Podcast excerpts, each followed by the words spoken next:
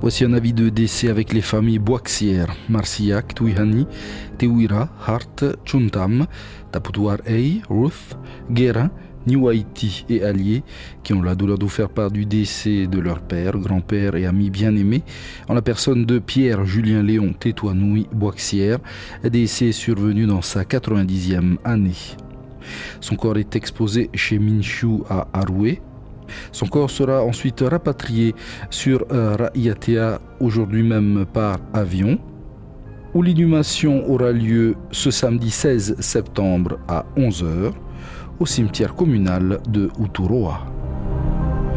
L'équipe de la première se joint à mon aux personnes touchées par cette disparition.